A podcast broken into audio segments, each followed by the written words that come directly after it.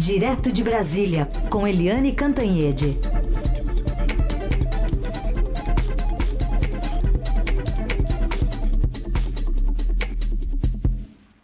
Eliane, bom dia. Bom dia, Carolina. Bom dia, Emanuel. E bom dia, ouvintes. Bom dia, Eliane Cantanhede. A gente abre hoje falando justamente dessa mega operação, como muito bem destacou a Carolina Ercolim, contra o crime organizado e contra o PCC, Eliane.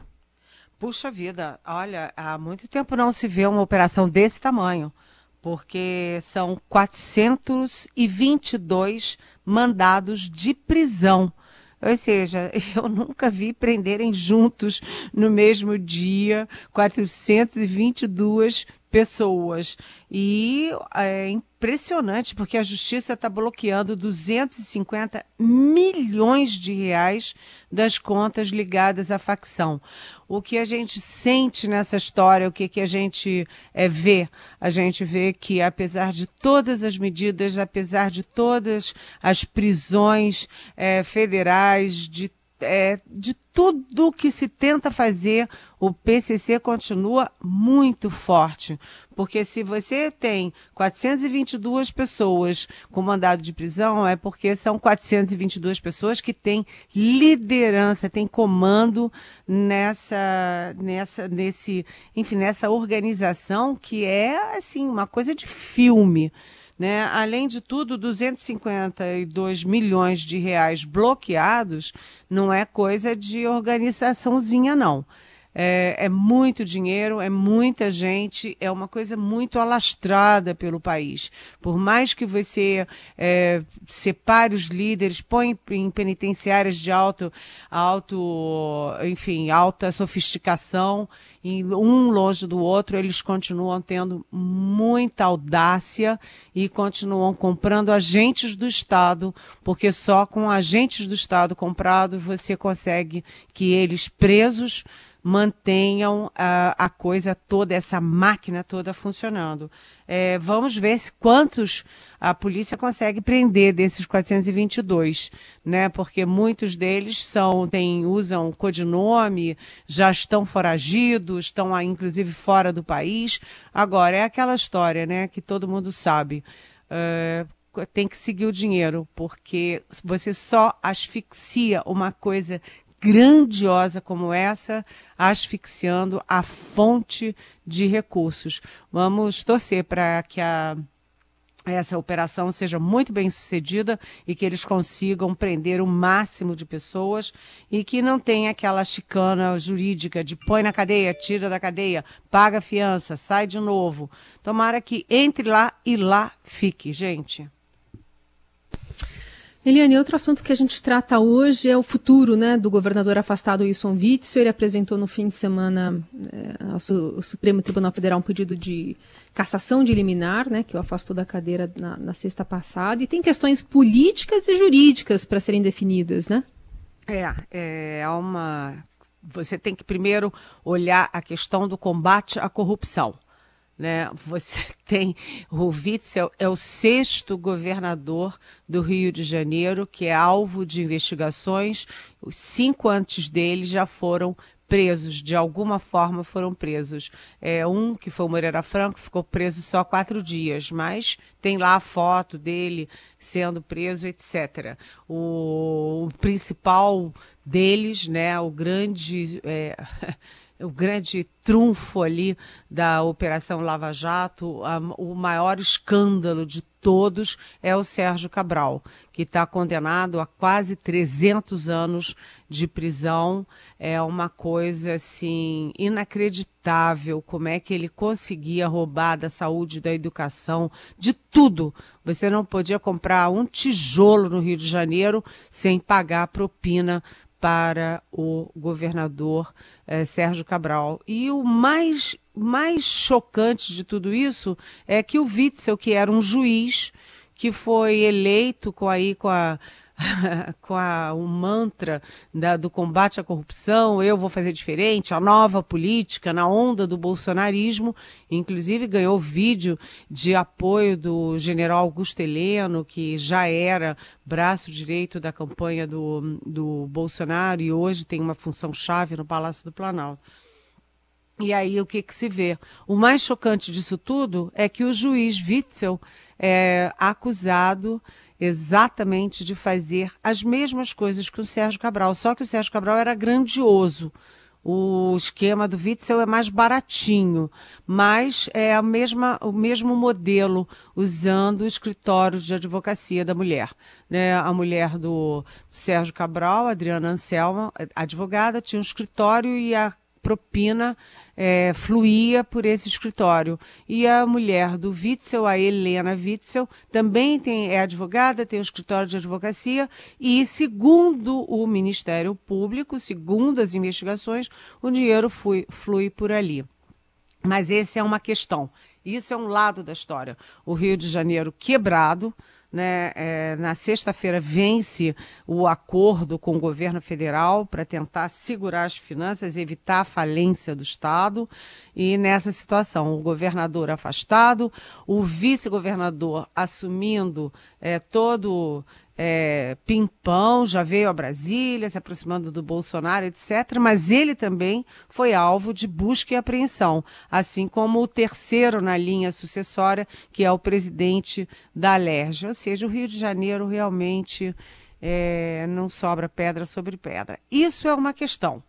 Mas, como Carolina falou, tem um outro lado da história, que é o seguinte: a questão jurídica a questão da legalidade.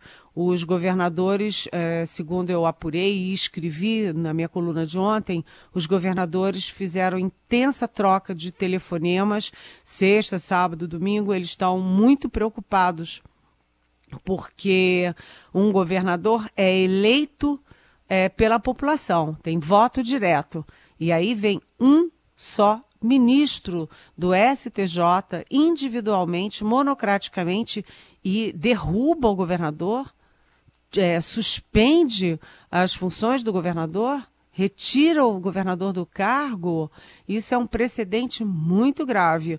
Além disso, é, o, o ministro de quem eu estou falando, que é o Benedito Gonçalves, ele deu uma canetada, tirou o governador do cargo e sequer ouviu a versão do governador. É, ninguém está defendendo o Witzel. Se ele tem que responder, ele que responda, ele que explique, ele que faça tudo dentro dos conformes. Mas, olha só, tem que ter cuidado com essas coisas. Tem que ter cuidado com essas coisas, porque hoje é com Witzel, amanhã pode ser com qualquer um. Então, há uma preocupação enorme dos governadores para que, enfim, é, não abra um precedente. A gente lembra que na reunião fatídica de 22 de abril, a ministra Damares Alves falou: olha, nós estamos na cola dos governadores, e ela falou uh, em prisão de governadores. Ou seja, começa com Witzel e aí vai pegando um a um dos adversários do presidente Bolsonaro. Então há uma questão jurídica, uma questão é, de combate à corrupção e há também uma questão política envolvendo esse turbilhão que é o Rio de Janeiro. E isso se conecta, Eliane, com a pergunta da nossa ouvinte, Alana de Pinheiros. Ela escreve aqui para você. Eliane, não é curioso que tanta gente no mundo da justiça esteja tomando decisões ilegais, ela chama aqui de ilegais, e cita a libertação de Queiroz, dossiê contra antifascistas, afastamento de Witzel, que coincidem perfeitamente com os interesses de Jair Bolsonaro, justamente o sujeito que vai decidir quem fica com a vaga no Supremo Tribunal Federal, é a pergunta da ouvinte Alana Eliane. Oi, Alana. Muito bem-vinda e muito obrigada, porque você me deu uma bela sugestão de coluna para o Estadão. Excelente coluna, porque todos os caminhos levam a Roma e todos os caminhos levam aos interesses do presidente Jair Bolsonaro. Eu acabei de falar aqui, né, que a, a Damares Alves falava em prisão de governadores. e a gente sabe os interesses da família Bolsonaro no Rio de Janeiro. E a gente lembra, né, Alana, que o presidente Jair Bolsonaro está sendo investigado pelo Supremo Tribunal Federal sob acusação de nada mais, nada menos do que Sérgio Moro, o grande juiz da Lava Jato e ministro da Justiça do, do Jair Bolsonaro, uh, a acusação de que ele estava metendo a mão na Polícia Federal. Quem mete a mão na Polícia Federal, no COAF, na Receita Federal, pode meter a mão em qualquer coisa e há aí uma disputa entre Witzel e Bolsonaro pela indicação do novo Procurador-Geral eh, de Justiça do Rio de Janeiro, porque esse procurador que vai cuidar aí daquele probleminha. O probleminha se chama Flávio Bolsonaro, junto com Fabrício Queiroz, Márcia Aguiar, etc. Ou seja, é, o presidente Jair Bolsonaro, ele está é, do país não está cuidando não, né? Meio ambiente, educação, saúde, não, mas ele está cuidando muito bem dos interesses da família. E quando as coisas se cruzam, você tem que hum, ter cuidado antes de trucidar qualquer que seja o governador. Vamos esperar provas, vamos esperar as informações técnicas e formais desse inquérito, porque é, quando a política começa a interferir e a vontade do presidente começa a interferir, é, a coisa, é, é sabe, sai do trilho, sai do trilho da democracia, Alana. Essa é Eliane Cantanhede respondendo as perguntas que vocês enviam para cá com a hashtag Pergunte para Eliane nas redes sociais e também pelo nosso WhatsApp. Coluna da Eliane Cantanhede, que fala com a gente ao vivo diretamente de Brasília. E por falar em Brasília, Eliane, a expectativa sobre a prorrogação do auxílio emergencial. E aí, Eliane, o que, que vai sair dessa? Olha, a primeira providência é, é articular o apoio político ao pacote do governo. Então, uh, o novo líder do governo na Câmara, o Ricardo Barros, do Paraná, já está articulando uma reunião com o presidente Jair Bolsonaro de todos os líderes partidários que ele puder regimentar e vários já confirmaram. É, isso é importante porque o que está em jogo não é a prorrogação ou não do auxílio emergencial. Isso parece que, assim, pedras, é, favas contadas, porque todo mundo é a favor, há um consenso da prorrogação. E essa prorrogação deve ir até dezembro. A questão é o valor. O próprio presidente Jair Bolsonaro já falou que 200 é pouco, 600 é muito. Logo, está todo mundo em Brasília trabalhando com a hipótese de 300 reais para o, a prorrogação do auxílio emergencial. O problema é que o, é chegar no Congresso esses 300 reais virarem 600 novamente.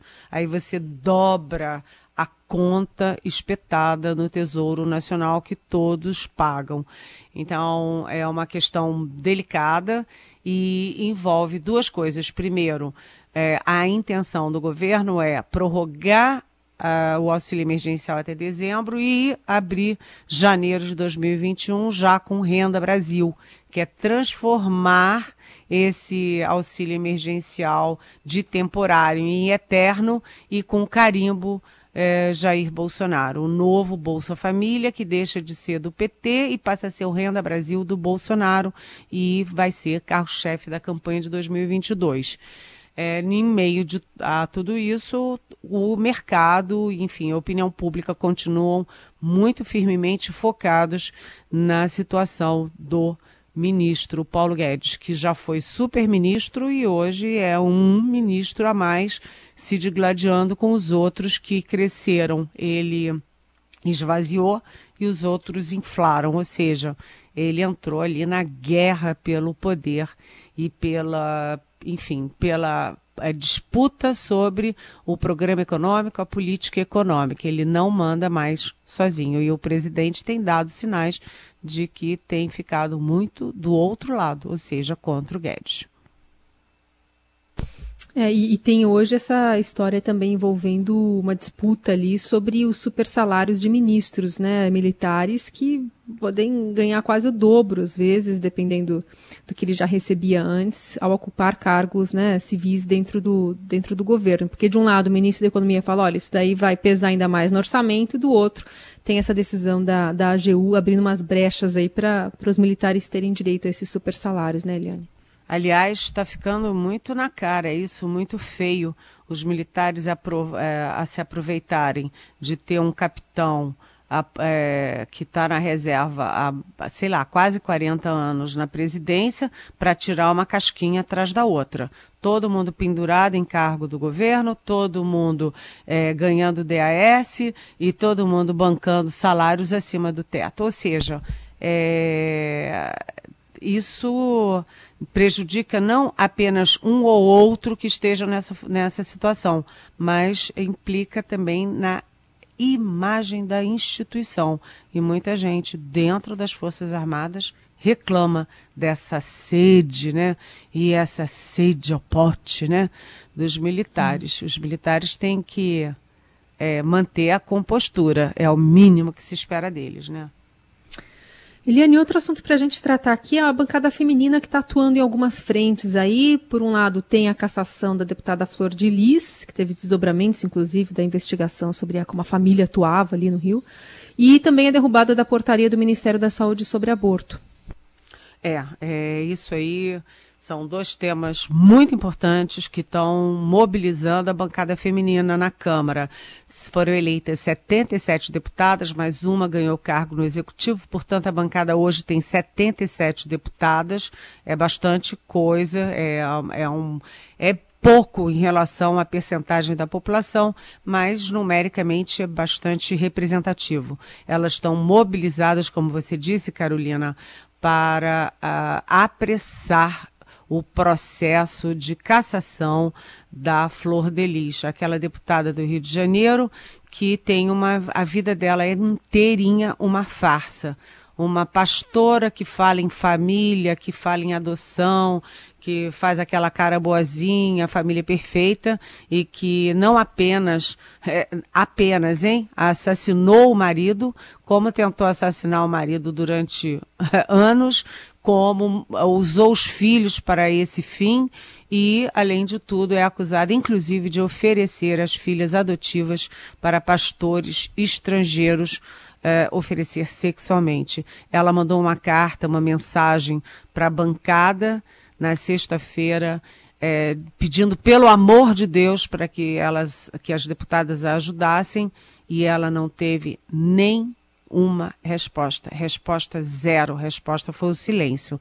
Agora, amanhã deve ter reunião do Conselho de Ética para definir o destino desta pastora que vende ilusões e pratica crimes. Do outro lado, a portaria abor do aborto do Ministério da Saúde é escandalosa. É uma portaria que exige que transforma os médicos em policiais e transforma as vítimas de estupro que façam um aborto legal em criminosas, ou seja, em vez de vítimas, elas viram réus, porque o Ministério da Saúde exige que está exigindo que os médicos mostrem para a moça que foi estuprada, a criança, a jovem, a mulher que foi estuprada antes de fazer o aborto por lei, que eles esfreguem na cara dela o, os exames mostrando o feto. Isso é de uma crueldade, entendeu? É nojento, é cruel, é absurdo. Além de tudo, obrigam os médicos a agirem como policiais, é, entrevistando a vítima e querendo os mínimos detalhes de, como elas foram estupradas. Sinceramente, é a portaria da tortura. É, é, revoltante, de fato, essa portaria. Uh, vamos aguardar aí para ver qual, se a reação terá uh, mobilização e reverberação também em Brasília para que uh, se chegue a. se derrube ela integralmente, porque não, não agrega nada a esse assunto. Eliane Cantanhede está com a gente todos os dias aqui no Jornal Eldorado. Volta amanhã a partir das 9 horas da manhã. Obrigado, Eliane. Até amanhã. Até amanhã. Beijão.